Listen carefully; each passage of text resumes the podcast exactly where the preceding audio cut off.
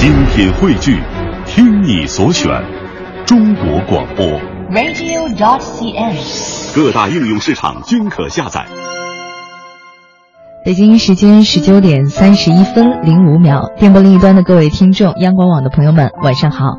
欢迎在周日的这个时间又如约来到中央人民广播电台《中国大舞台》，我是程亚。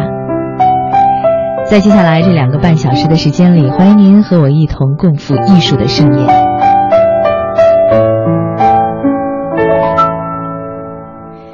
晚的节目呢，和一个流传了四百年的爱情故事有关。嗯，今天晚上带来的是昆曲，没错，应该好多朋友应该猜到了哈，昆曲《牡丹亭》。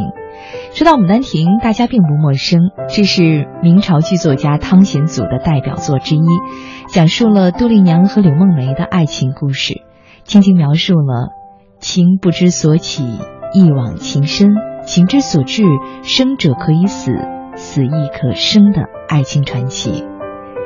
这部剧呢，原名叫做《还魂记》，创作于一五九八年，穿越时空，长盛不衰，距今已经走过了四百多年的光阴岁月。《牡丹亭》中瑰丽的爱情传奇，以典雅唯美的昆曲来演绎，相得益彰，四百年来不绝于舞台。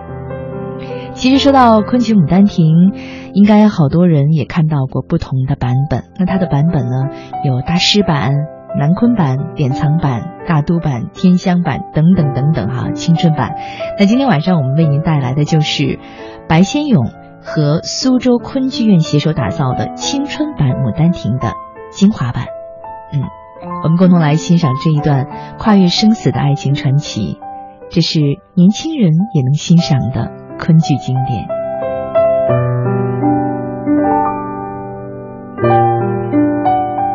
欢迎您在收听节目的过程当中，随时可以参与互动，说一说你听过哪些昆曲，那说一说，嗯，你对于昆曲《牡丹亭》有什么样的感受？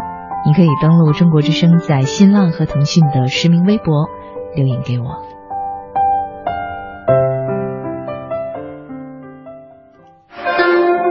汤显祖四百年风华梦，似这般姹紫嫣红开遍。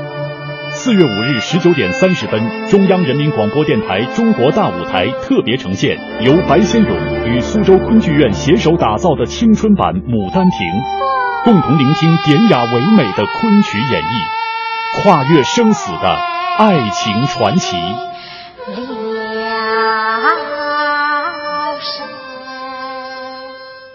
对，今天晚上节目带来的就是白先勇和苏州昆剧院携手打造的青春版《牡丹亭》的精华版。我还记得我曾经第一次看《牡丹亭》，好像那个时候还在大学校园里的时候，我记得是，呃，好像那一次也是《牡丹亭》呃昆曲呢进校园演出，还跟同学们一起相约着去看。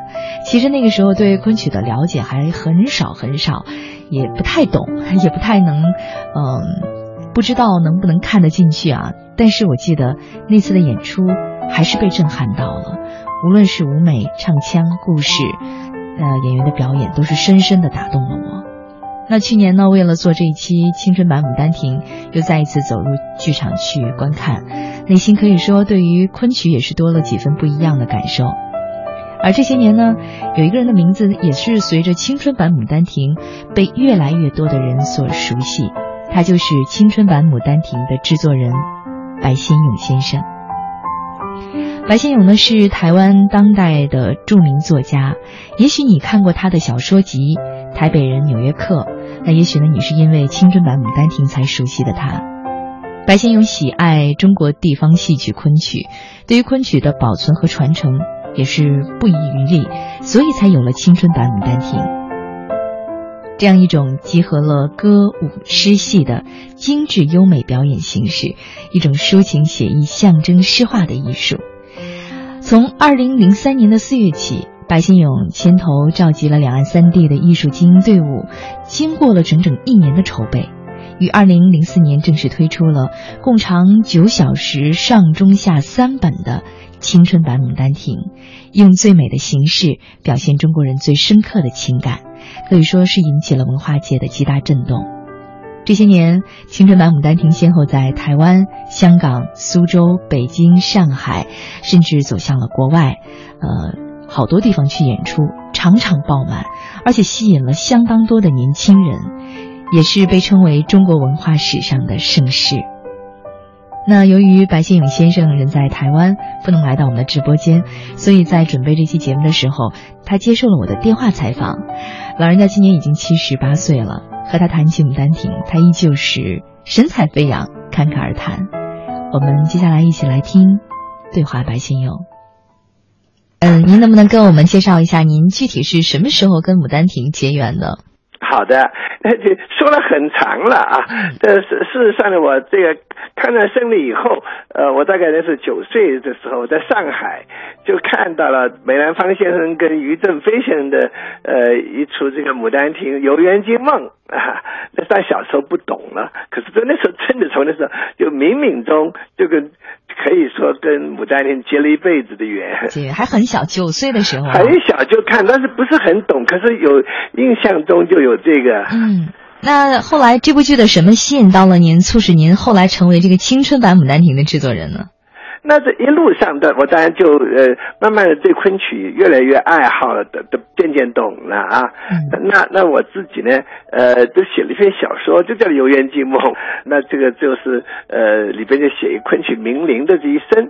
那从这就改成舞台剧，舞台剧上面嘛也用到了昆曲，所以一路上跟昆曲都结缘了。可是真正要做《青春牡丹亭》呢，那是在二零零二年了，差不多。嗯。那么那时候我看到昆曲的整个。形势，呃，也又往下坠了，呃，那么第一线的老师傅们都到退休的的年纪了，那么下面接班有断层的危险，那么而且而且呢，好像观众的这个年龄层越来越高，那么年怎么样子把年轻观众？重新号召回这个戏院来观赏昆曲，如何训练一批青年演员来接班？那是我当时的目的，心里面挺着急的。那么就哎，很很着急，这个昆曲又往下，这么那么了不得的艺术，我想一定要把它想办法要把它振兴起来。当然那个时候我就动心起念的，没想到投身下去做了这么多年。嗯，一下子就十年了哈。那那个时候是零三年开始筹备的，对不对？二零零三年开始筹备。嗯，那为什么会选择这个苏州昆剧院？是这样子的，也是也是这种因缘际会啊。那我二零零二年的时候在在香港，我香港政府呢就请我去做了几几场的昆曲这个这个演讲，那是我需要一些示范。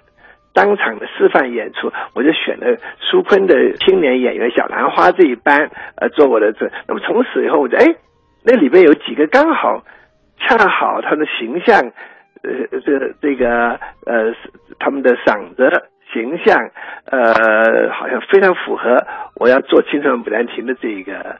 而且呢，苏州它是昆曲的发源地嘛，那都是昆山啊、苏州的弟子，所以他们身上都有一种那个无文化的这种的，可以说 DNA 在里边吧。那零三年开始筹备哈，后来是一年的时间，然后零四年《牡丹亭》是首演，对吗？是的，没错，那一年挺。非常重要。嗯，那一年我们因为像于九龄、沈凤英男女主角，虽然他们的条件很好，可是还是两块璞玉了。对，需要去雕琢哈。还需要雕琢。那我就请了汪思雨、张继清两位昆曲大师来，这个手把手，这个把他们的功夫传给了男女主角。那一年可以说是我们讲的是魔鬼营式的训练，扎扎实实训练了一年。那就是在筹备的这一年的时间，有没有遇到什么样的困难？呃，困难是这样子的。那么的的这个第一，那当然是这个我们你看，那是一个两岸三地，呃，一些文化精英，一些这个戏曲精英。可以说是共同打造的一个大的文化工程。这个人员们在两岸，你看我们台湾的技术人员、台湾那个呃艺术家要飞到苏州啊，苏州那边过来，飞来飞去，这个很相当麻烦的一件事情啊。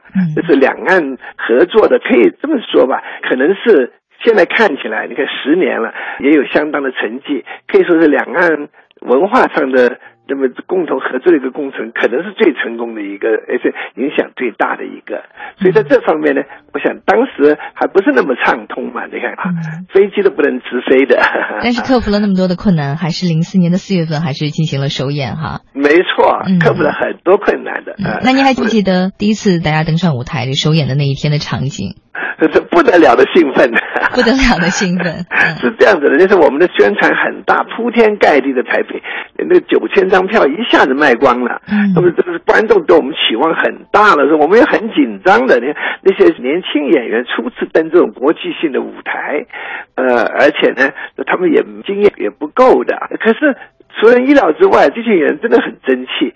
小兰花班超乎水准的演出，那时候台北的观众，哎呀，疯掉了，站起来拍手十几分钟，呃，喝喝彩。他们没想到，别忘了，我们是三天就五钟头的大戏。嗯，其实呢，这个一转眼都已经走过了十年了，哈。没错。对于一些人来说，十年往往是生死两茫茫。真的 没错，但是对于我们来说，应该是十年辛苦不寻常。对，而且这连续十年是同一个戏组、同一批人演同一出戏，这就是本身就是一个奇迹了。这是一个奇迹，嗯。那我我特别想知道，就是说这个青春版的《牡丹亭》，嗯，在目前来看，我们觉得是创造了一个奇迹，而且这么大的成功。您觉得青春版《牡丹亭》它跟其他版本的《牡丹亭》相比，它最大的特色和优势是什么？我想啊，嗯，呃，第一点。我想，我们把这个传统跟现代结合的相当的比较成功，因为我认为说表演艺术它要打动观众的话，现代的观众啊，一定是跟他当前的观众的审美观要契合的，要不然不会引起共鸣。那么昆曲它有它的传统，已经有几百年了，它的四功五法，它的练唱作打，这东西正好不不好动的。这是他们的根基啊，但是在呈现方面，服装设计啊、舞美设计、灯光这一切，哎，这个我们可以，因为现在都是现代舞台嘛，那灯光什么都是用电脑控制的，但是那得一非常用的要非常小心。我们在这方面是很最大挑战，也是我们最成功的地方。我想啊，所以这出戏出来，它是既传统又现代的一出戏。当然，我们的演员也很争气，演员美女俊男嘛，这 这个相当吸引年轻人的这个啊。然后呢，呃，我们的服装美啊，舞美也美，灯光什么都很好。我我们的我们的制作可以说是相当完美，相当。完美的一个制作，我们是在台湾的一些艺术家跟大陆艺术家互相截长补短这样做出来的一个我一个成品。嗯，其实确实是创造了一个奇迹。但是呢，我们经常会说一句话，叫做“艺术的创新从一开始就会充满一些争议”。我们也会看到，呃，有一些这个。传统昆曲艺术家提出了一些疑问，比如说认为青春版的主演身段唱腔尚需锤炼啊，而且短短一年时间排练整整一部戏啊，对不对？然后就会觉得说不太能够接受。我不知道面对这些争议，你有什么样的想法？我想这样子的，一个创新的一个是一定有争议的。呃，我想这个事实证明嘛，我想十年来我们几十万的观众都那么肯定他，而且不光如此，很多学术界的昆曲专家也非常肯定我们的。呃，各个大学的北大、南京大学、南开大学、复旦大学、呃，苏州大学，好多这些昆曲的教授都是曾经写文章肯定我们。我想慢慢，当然一个比较新的这个。剧目出来，一一些比较守住传统的一些一些这个，我想观众们可能觉得好像不太符合他们的他们的看法。我想这样的创新，它如果成功的话，也会变成传统。像梅兰芳吧，他是大的个军剧的改革家，可是他的梅派就变成他的传统了。嗯，那如今一晃十年过去了，特别想知道您这十年最大的收获是什么？最大的收获，我觉得是。哎呀，我们到了三十多所高校，嗯，都去演过，没有一所高校学生不是那么热烈反应的。可见的，我想我们的昆曲呢，它的美学达到那个高度，可以打动我们的年轻知识分子的。所以我看到，我看到那么多学生从北到南，从兰州大学一直到厦门大学，反应一样的。有些这个从来没看过昆曲的学生会那么热烈。我心中非常安慰这一点。呃，两岸三地的各个大学都如此，而且美国的大学也是如此。我们到加州大学去，四个四个校区去演出，美国的观众、美国的学生一样反应。可见了昆曲它这个它的美学已经达到一种普世的高度。我觉得是引起了我们引起了这么多年轻观众的这个这个的热烈的反应。我觉得我的最大的一个目的达到了。我想要，我就是把年轻的观众召回到我们戏院来，到戏院来看观赏我们的昆曲，由由昆曲呃接触了我们传统文化，而且发现了我们传统文化的美，呃，这一点是我真正感动的。嗯。我知道您出版了一本书，就叫《牡丹情缘》，记录的就是青石板《牡丹亭》这十年的历程哈。对，那像这些都会记录到书中了，是吗？啊，偷偷记录书中去，还有好多照片，有大概有几百幅照片吧。嗯，我们这个所有的这些经历，通通在里头。嗯，我之前看您经常会说自己是昆曲的义工，为什么会这么说？因为做昆曲的呃完全没有酬劳的，而且我还自己倒贴，但是也很开心，有这么多的收获哈。是是是是，呃，所以我觉得我我做昆曲，我就是是一个呃不不是做一出戏，嗯，我觉得是真的是一个文化事业。我想做文化事业不好不好有任何商业考虑的，嗯，就希望它更加纯粹。对的，而且是它的文化意义是永久的。嗯，我看您也曾经说，青春版《牡丹亭》这样一出美到极致的昆曲经典是可遇不可求。我们是不是可以理解为说经典难以超越？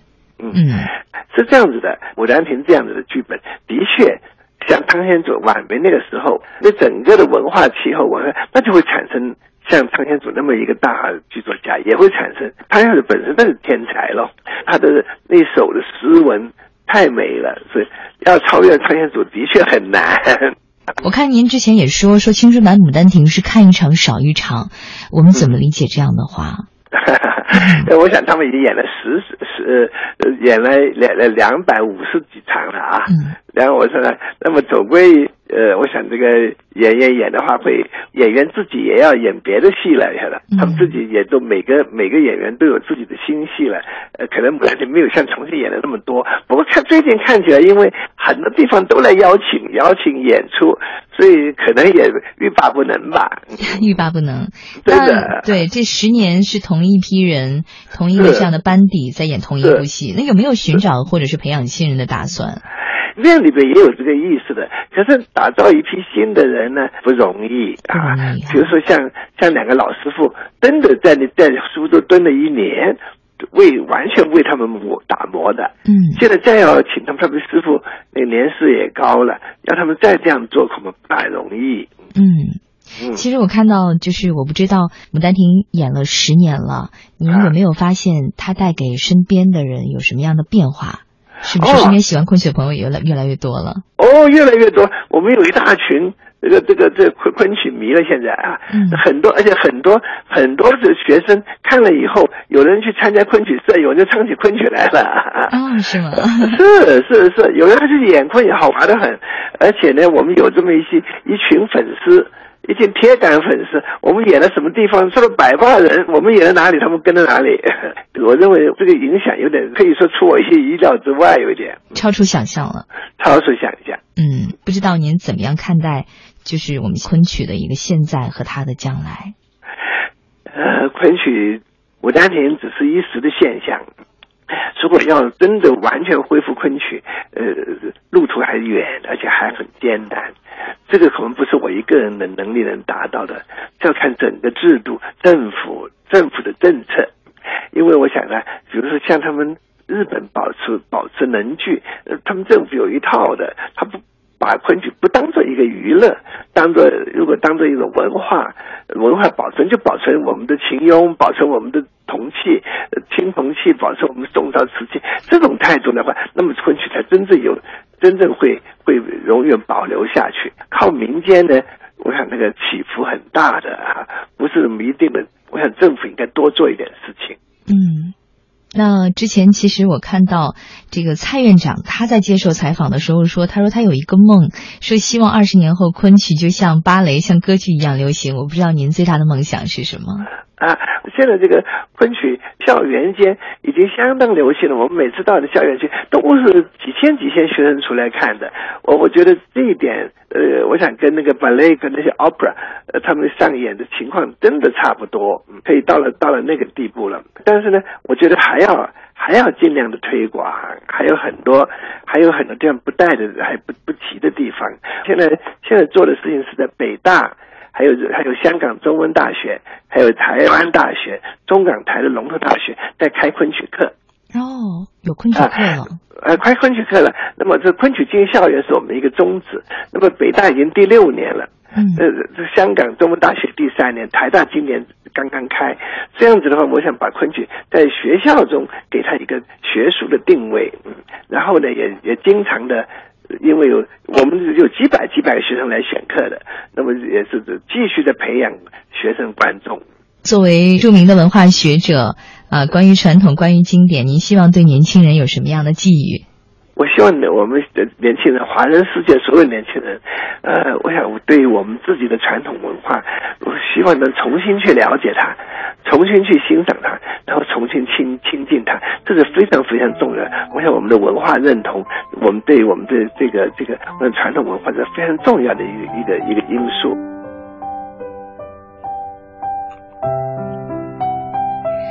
那天跟白先生的这样一段对话。其实我不知道大家听完什么样的感受。说心里话，我能够深切感受到他对昆曲、对青春版《牡丹亭》的爱。听他说话，你绝对感受不到这是一位年近八旬的老人。正是因为对昆曲、对《牡丹亭》的爱，支撑这部剧走了十年，让更多的人，也让更多的年轻人爱上了昆曲。刚才在采访当中。白先勇先生说：“之所以选择昆呃苏州昆剧院，是因为呢，苏州是昆曲的发源地。其实呢，和白先勇先生结缘，一起打造《牡丹亭》，在苏昆的院长蔡少华看来，这是一种难得的缘分。我们也来听一听蔡院长来讲一讲，他们是怎么样结缘的。当初是一个什么样的机缘，促成了白先勇先生和苏昆的这样一次合作，来创作青春版的《牡丹亭》呢？”其实是一种偶然，我想可能我们一开始也没有这种想法，但是我那个时候呢，也是刚刚到苏州昆剧院接手，然后在这样一种情况下，我是一种怀着一种对白老师长期从事推广昆曲，那么一种机缘巧合，我曾经说叫呃机缘香港情，梦圆粉，在我们零二年十月份。到香港演出，我们了解白老师要到香港继续在校园在这个地方推广昆曲，他需要一个社，就是说示范演出的队伍。在这样的一个过程当中，他原来都是一个老艺术家曲。我当时了解以后，我做了很大很大的努力，通过香港的鼓噪声，最终说服了白老师用我们的青年演员去为白老师做的一个演讲做的示范。他当时演讲的题目叫《中国古典文学当中南怀瑾案谈昆曲之美》。通过这个，我就认识了白老师。我发现，白老师这么多年来，他始终说昆曲是中国最美的艺术。他一直不遗余力的在推广着昆曲。那么这次纪元以后，其实还没想到要拍戏。当时我就说，白老师，我们还有一波这样的一个年轻的呃昆曲。从业者，嗯，希望他能到苏昆来看看，然后来指导。就是他也会心一笑，就是也没在意。但是有一点，就是青年的演员为他做示范，让青年的观众走进了这门艺术。对于表演，他就是感觉，哎，同样的年龄，他可以这么去表达，又那么的美。所以，我想从这一点开始呢，就因就白老师就走进了。到后来来到了苏昆，其实真的很快。我们十月份在香港了解，十二月份就成全了这一次跟白老师的呃合作。那零二年哈，没错，就是。然后呢，就在这样的一个氛围里面，其实就在零三年的一月份，就春节前，我就邀请他来苏州。其实他有一个偶然的来到了苏州。那么，其实来了苏州，我当然是一个意外的惊喜了。那么也就是说，我们每天都跟他长谈，每天都让来苏州看我们剧院所有这些青年演员、中年演员的一些传承的一些艺术。嗯，就最终在交流当中，大家都有一种感觉，就是说昆曲真的在今天应该是把抢救放在这里，抢救什么？演员最重要啊。对。那么就是如何培养新一代的年轻的演员？那么大家感觉培养演员，你必须要开始排一个剧啊，你不能就是说，因为昆曲当中的那种爱情戏啊，这种情感戏比较多。那么在这个里边呢，我说，哎，白老师你来做个戏，其实当时他很纳闷，他说我就是一直在推广，但是有一点，我们通过大将近十天吧，就达成了一个，就是说，哎，抢救关键重要的。抢救要通过青年演员的培养，抢救还需要有一种新的剧目，能够以新的去呈现。那么在这个里边呢，也有一个很重要的原因，他看到我们青年这一波演员啊，就是说，哎，好像一直默默的坚守在这样的一个周庄的舞台，在我们整个还坚持着演出。然后呢，他们呢都很青涩，也许特别感觉形象特别好，嗯，感觉这种书卷气，特别当时发现于九龄。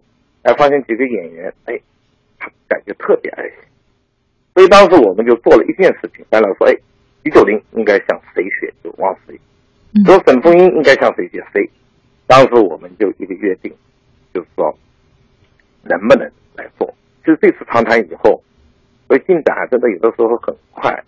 那就春节的时候呢，我们就经常在一起聊，每天就是。后来在一些书的记录啊和记载当中，都已经白老师也回忆了。就当时来讲，就决定是不是有可能，也就在我们那一年的初期，那个时间也应该是在零三年的二月中旬。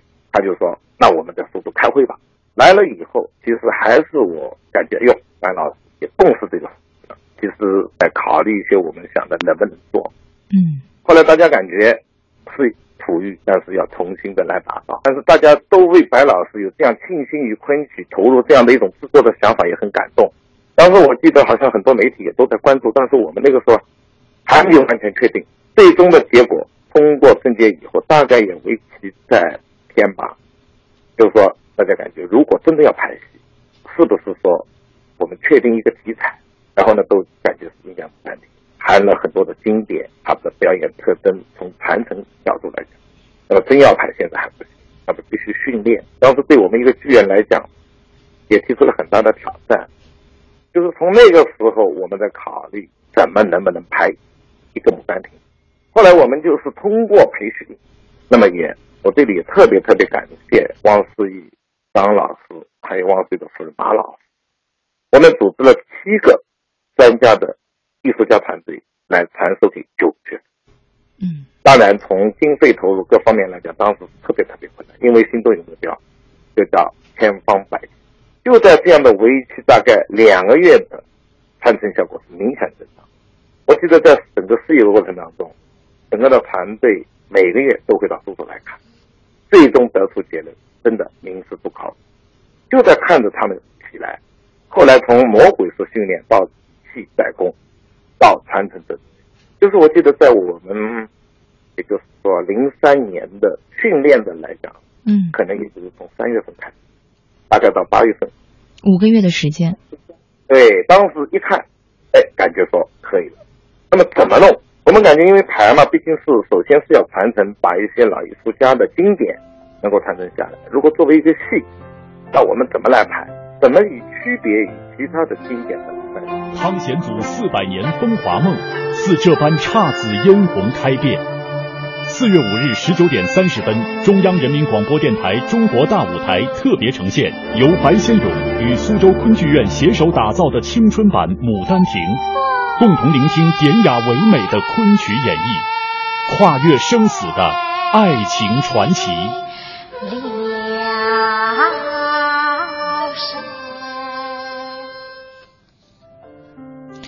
牡丹亭》呢，讲述的是杜丽娘和柳梦梅的爱情故事。我们再来把《牡丹亭》的故事再重新温习一下。呃，当时呢，贫寒书生柳梦梅啊，梦见在一座花园的梅树下立着一位佳人，说同她有姻缘之分，从此呢就经常的思念她。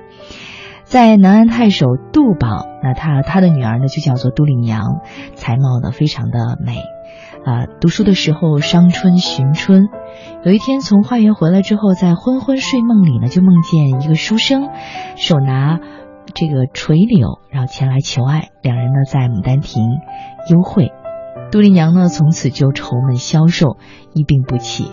后来她在弥留之际呢，要求母亲把她葬在花园的梅树下，而且嘱咐丫鬟春香要把她的自画像藏在太湖石底。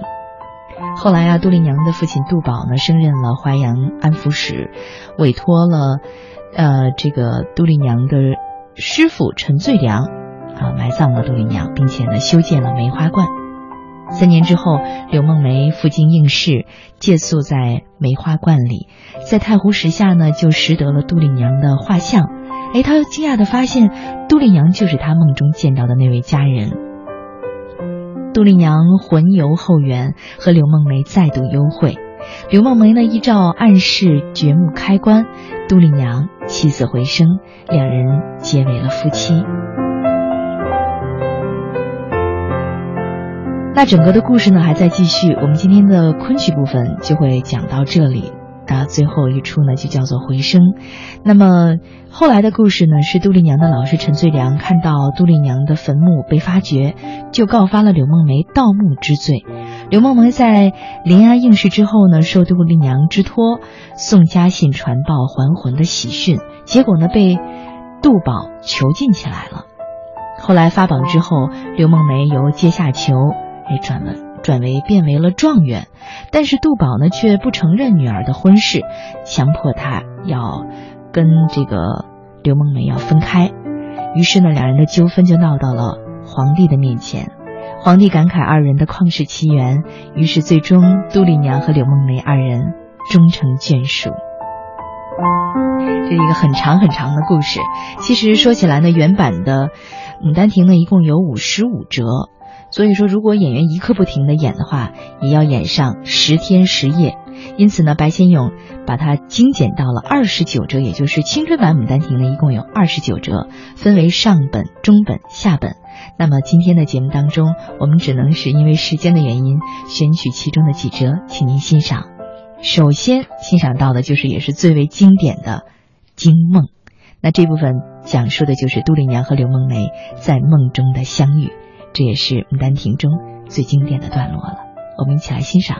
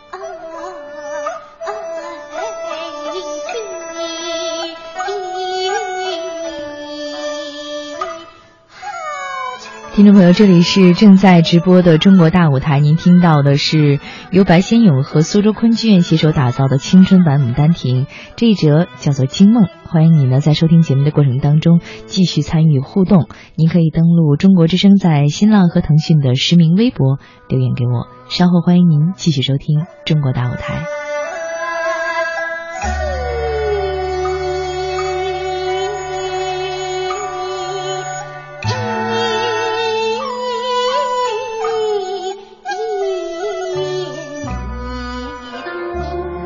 汤显祖四百年风华梦，似这般姹紫嫣红开遍。四月五日十九点三十分，中央人民广播电台中国大舞台特别呈现由白先勇与苏州昆剧院携手打造的青春版《牡丹亭》，共同聆听典雅唯美的昆曲演绎，跨越生死的爱情传奇。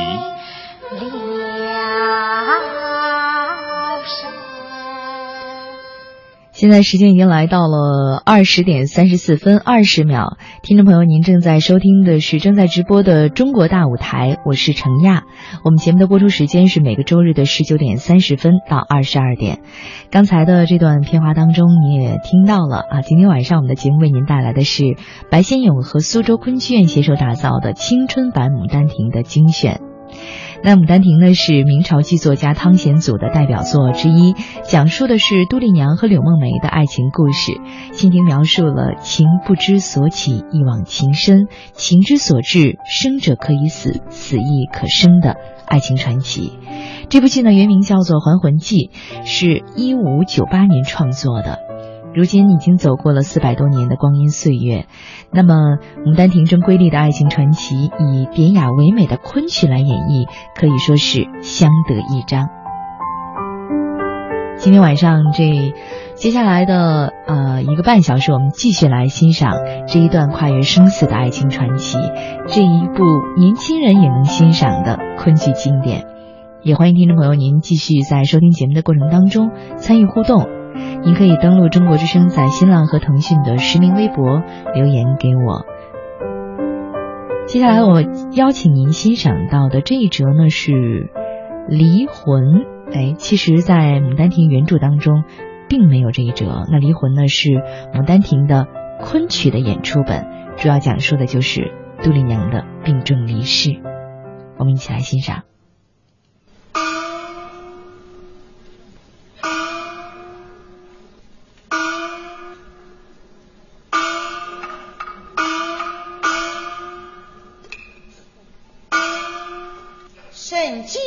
去叩奔马，父妃只为与阴阳，天不与我生生相，只当生生梦也杀。并带紫阳宫杀得公的鼻屎，说高女来负心上，只因。杀我来嘛，谁是杀女？收起来被人收起，狗还杀狗。千日分钟与我几句，我从先引渡边阵，心心心也。这些那句要动听，偏好你灭脸夫，困死绝杀。本来虽两个相当激烈，母亲说：“乃满是素子，等人家们一个杀五毫毛，夫唱妇随，比起那个为数个美人，许那个特别是个女婿。东方哥哥一呀，他只在阳台上云腾自语，真是。”欧阳的老奸为上，你意思莫不出个老蛋，弄得你精疲力尽。我怕肚子里个后代被太托娘为在，与仆人心里记着看，因此我出高了度，自从来得这个紫阳宫。以后代，谁当了公子？是其中的几年，舍不得我这张编织的面孔。今朝杜甫先教这是个光毛病，引我去取代，那么我是谁娘？先家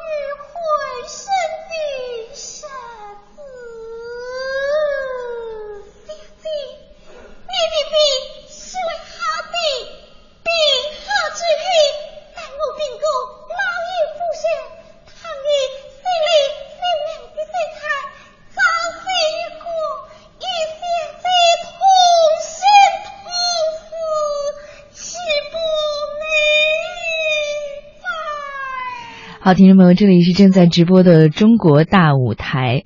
那么，今天我们为您带来的是白先勇和苏州昆剧携手打造的青春版《牡丹亭》。我刚看到微博互动平台上有听众朋友说在听，确实听不懂唱词，不过唱腔不错，好听。如果说有条件的话，如果说是在家里的话，或者是说方便上网的话，您可以啊到网上去搜一搜这个唱词。其实对应唱词再来听我们的昆曲的话，可能更容易理解。这个整个的欣赏效果可能也会更加的啊，效果会更加的好。所以说，也希望大家呢继续来锁定中国之声。我们继续广告之后，继续来欣赏《牡丹亭》。北京时间二十一点零二分十秒，欢迎回到正在直播的中国大舞台，我是程亚。我们节目的播出时间呢是每个周日的十九点三十分到二十二点。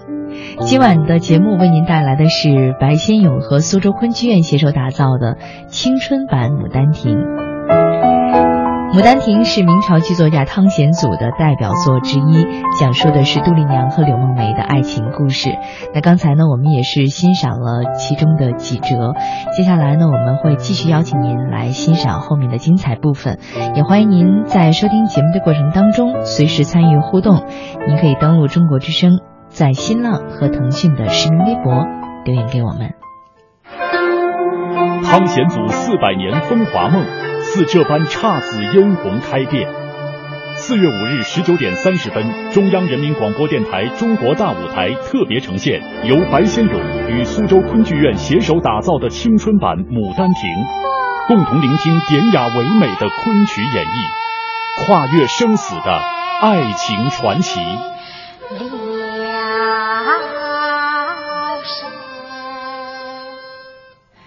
接下来邀请您欣赏到的是《幽贡》。那么三年之后呢，柳梦梅赴京应试，借宿在梅花观中，她捡到了都丽娘的画像，痴心欲往，声声呼唤。都丽娘闻声，魂游后园，以幽魂之身，枕见见枕于柳梦梅，也就是两人又重逢了。那么这个部分呢，也是应该说也算是《牡丹亭》当中的一个很精短的一。很经典的一个一折一个部分，我看到这个微博平台有朋友也在说说，呃，这位朋友英才 Radio 他说我是九零后，特别喜欢中国传统戏曲，支持中国大舞台节目。戏曲是中华文化的瑰宝，戏曲的传承需要青年的继承和发扬，支持中国之声的经典节目。还有一位朋友他说汤显祖才华横溢，广为人知。《牡丹亭》脍炙人口，广为流传。昆曲呢，不仅是国粹，更是非遗，需要传承，更需要去创新。还有刚才在上一时段结尾说到的，有一位朋友说，的确要先熟悉唱词，词随曲走，才会更加有味儿。所以接下来我们要欣赏到的这一部分呢，如果说您此刻具备这个条件的话，哈，可以在网上把这个唱词先搜出来，我们对应着唱词一边看。一边听，效果会更好。好，我们一起来欣赏。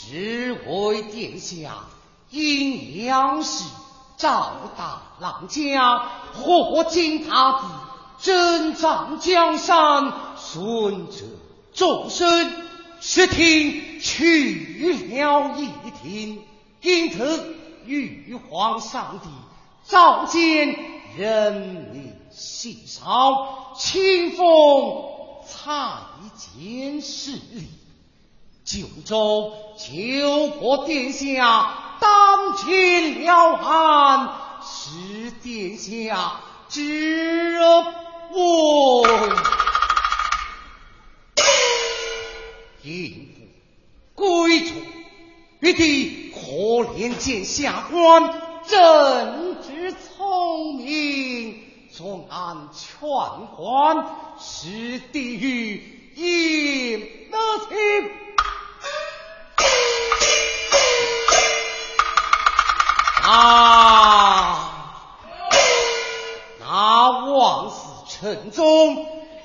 还有几种人犯未曾发落？于犯一名，大了上来。哦。一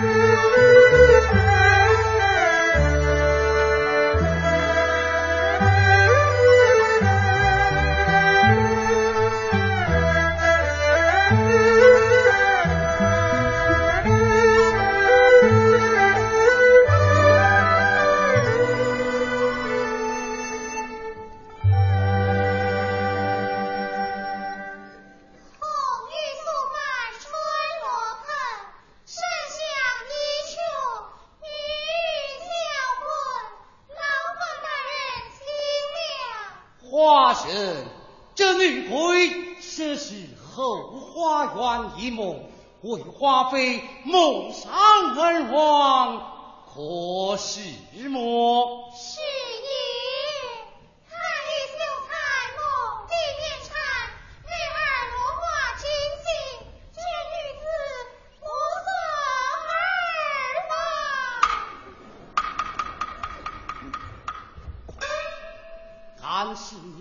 臣家聪秀才，你无人家女子。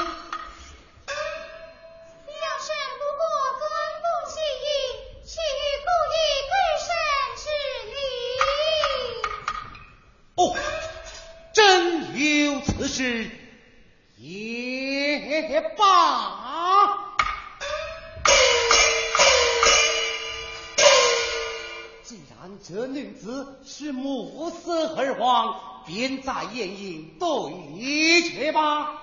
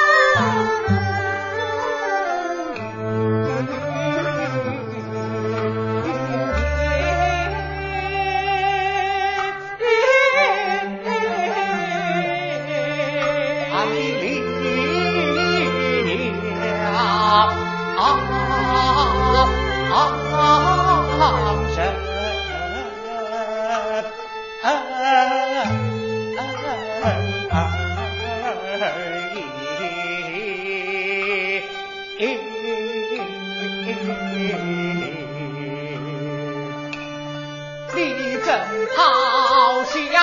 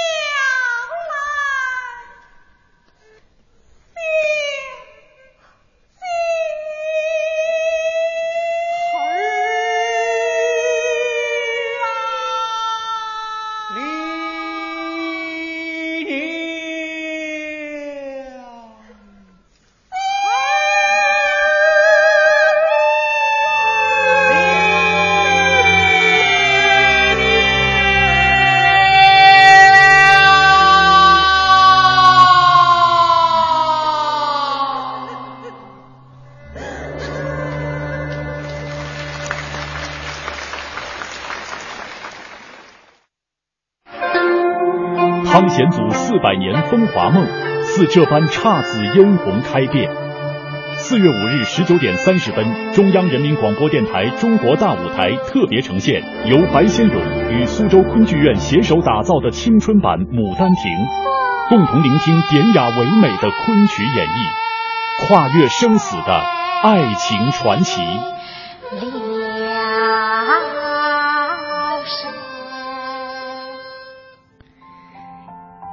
现在时间已经来到了二十一点三十三分四十五秒，这里是正在直播的中国大舞台。今晚的节目带您一起走进的是白先勇先生和苏州昆剧院携手打造的青春版《牡丹亭》的精华版。最后我们要欣赏的这个部分是回声，二人情到深处感动天地，金石姑姑协助杜丽娘起死回生，终结为夫妻。其实刚才也看到有一些朋友也在说，呃，在网上应该是找到了这个唱词，那一边有唱词，然后呢再来听昆曲，可能这个效果会更好一些。当然了，如果说有机会的话，还是应该走进剧院去到现场，真真切切的感受现场版的这个青春版《牡丹亭》，那又是一番不同的感受。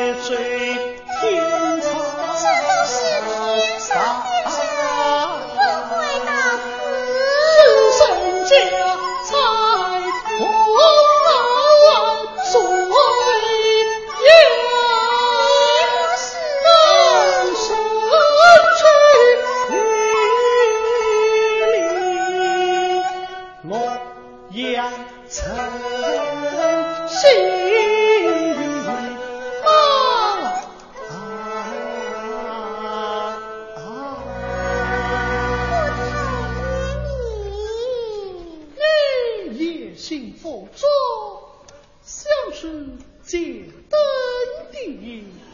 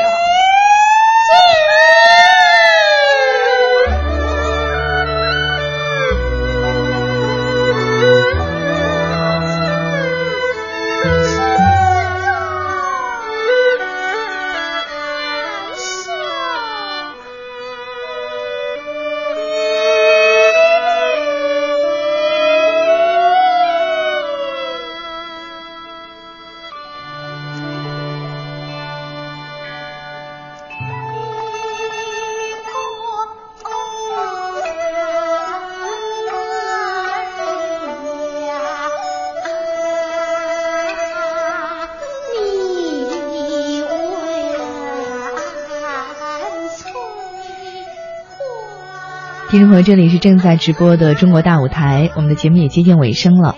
我记得这部剧的总导演、昆曲大师汪世瑜曾经说过，过去呢，人们是听戏，嗯，可以闭着眼睛去欣赏；那看青春版的《牡丹亭》呢，你得睁大眼睛，因为每一个场景都是视觉的享受。希望听众朋友能有机会走进剧场，去现场感受青春版《牡丹亭》，也要记住我们这两位演员杜丽娘的扮演者沈凤英和柳梦梅的扮演者于九林。好，听的朋友，今天的中国大舞台就要和您说再见了。更多音视频内容，请登录央广网或到各应用市场下载央广手机电视。主持人程亚代表节目监制李宇飞，导播宏伟，感谢您的收听，再见。